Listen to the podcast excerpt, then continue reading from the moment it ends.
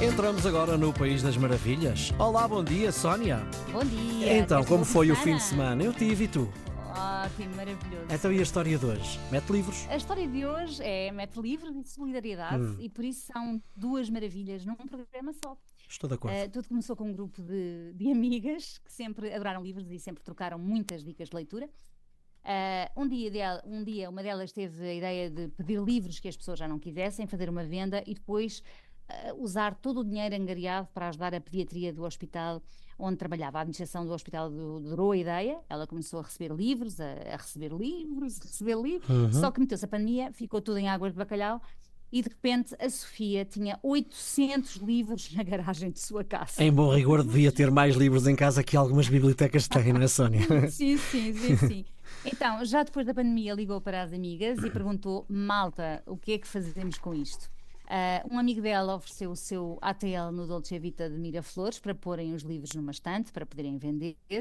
Elas já tinham contactos da Make-A-Wish, a associação sem fins lucrativos que realiza sonhos de crianças com doenças crónicas ou terminais, estruturaram o projeto e assim nasceu a Book-A-Wish, em que todas as receitas das vendas dos livros revertiam para a Make-A-Wish. Durante um ano e pouco se venderam cerca de 13 mil euros e concretizaram cinco desejos para a Fundação só da venda de livros. E as vendas eram feitas, repara bem, só aos sábados à tarde. Impressionante. Esta, isto da Make-A-Wish, eu uma vez andei numa prova de bicicleta com o meu filho, num- numa coisa que eles organizam aqui eh, anualmente em Ah, eles Lisboa. Não sei se ainda fazem. coisas, sim, sim. Devem fazer, eles fazem, eles têm imensos projetos para angariar fundos para, para realizarem Sim, sonhos. Eles estão, sim são foi muito bom, foi muito divertido. À noite, foi à É noite. muito feliz. Ah, exatamente. Também, também fui com luzinhas, não é? Sim, sim, sim, sim, sim. Tinha uma t-shirt muito bonita, branca, pintada Sim, depois sim, com azul e vermelho. Justamente. Bom, entretanto, eles tiveram de sair de- do, tal AT, do tal ATL e aceitaram a oferta de um estúdio de dança que lhes arranjou uma sala. Nessa altura já tinham 8 mil livros. Repete lá outra vez, diz lá. 8 mil? A sério? Sim, começaram com 800 numa garagem, entretanto já tinham 8 mil. A Marta, eh, com quem eu falei, disse-me que apareciam pessoas com carrinhos de supermercados cheios de livros e dizer que finalmente tinham um sítio de confiança onde entregar os livros que já não queriam e porque gostavam muito de saber que a sua venda iria servir para ajudar crianças doentes eh, a terem um momento feliz. Ah, bom, certo é que a ideia cresceu, cresceu, cresceu, assim como se tivesse fermento, e as cinco amigas perceberam que tinham de se tornar uma entidade oficial. E foi então que, em outubro de 2022, passaram a ser a Associação Solidária Heróis com Capa. Deixa-me só fazer-te uma pergunta. E qual é a diferença em relação ao que faziam antes? Então, além de terem passado a ser uma entidade oficial, Uhum. com estatutos e todas as eh, enfim, legalidades que implica ser uma associação, Certo. passaram a ajudar causas diferentes, não só a Make-A-Wish, mas outras causas. Umas vezes ajudam uma, outras outra, e assim conseguem chegar a mais lados, a mais gente, a mais problemáticas. Eh, o objetivo destas amigas, que são as fundadoras, a Sofia Gonçalves, a Marta Amorim, a Alexandra Infante, a Ana Caseiro e a Jorge Rodrigues, o objetivo delas não, não é só um, são vários. Em primeiro lugar, ajudar causas, depois estimular a vontade de ler, que está às vezes em queda, não é? Sobretudo entre os mais eh, Sim. novos. Uhum.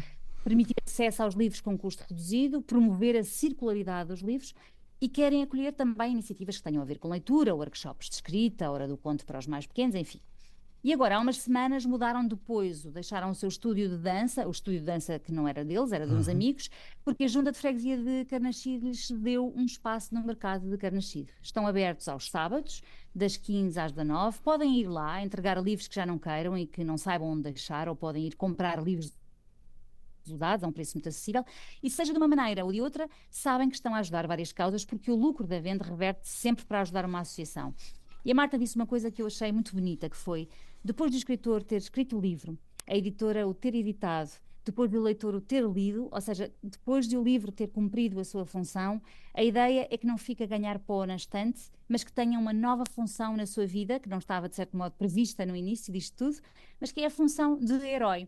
No final, o livro torna-se herói e salva alguém. Eu acho isto lindo. Sim, sabes uma coisa? Eu acho a frase fantástica. Eu diria que isto era uma frase de azulejo. Eu sei que a frase é muito grande, mas, mas fica- É um ficaria bem no azulejo, é para sim. inteira. Sim, sim, sim, Ahm, sim. E deixa-me só dizer-te que em 2023, 2.850 livros tornaram-se heróis, através Uhum. desta associação, conseguiu oferecer várias mini bibliotecas para várias instituições, cabazes alimentares para famílias carenciadas, cinco desejos realizados para a Make-A-Wish, uma bolsa de estudo para os Barnabés da Associação Acreditar, consultas de psicologia para famílias, apoio a uma comunidade sem abrigo, contribuição para o cabaz Natal da Associação Coração Amarelo de Oeiras, um donativo entregue à Operação Nariz Vermelho, muito trabalho feito, muito hum. trabalho feito, sem dúvida. Muito trabalho feito e muito gratificante acima de tudo. 910370290 é a nossa linha do WhatsApp que está permanentemente disponível para receber mensagens com final feliz. Estamos também disponível, eh, disponíveis em, em, podcast, em toda a rede de podcasts. Voltamos a encontrar-nos não amanhã, terça-feira, que é eh, a emissão é formatada em regime de feriado. Voltamos a encontrar-nos então na quarta, que em bom rigor é dia dos namorados namorados. Eh, até lá, Sónia. Até lá.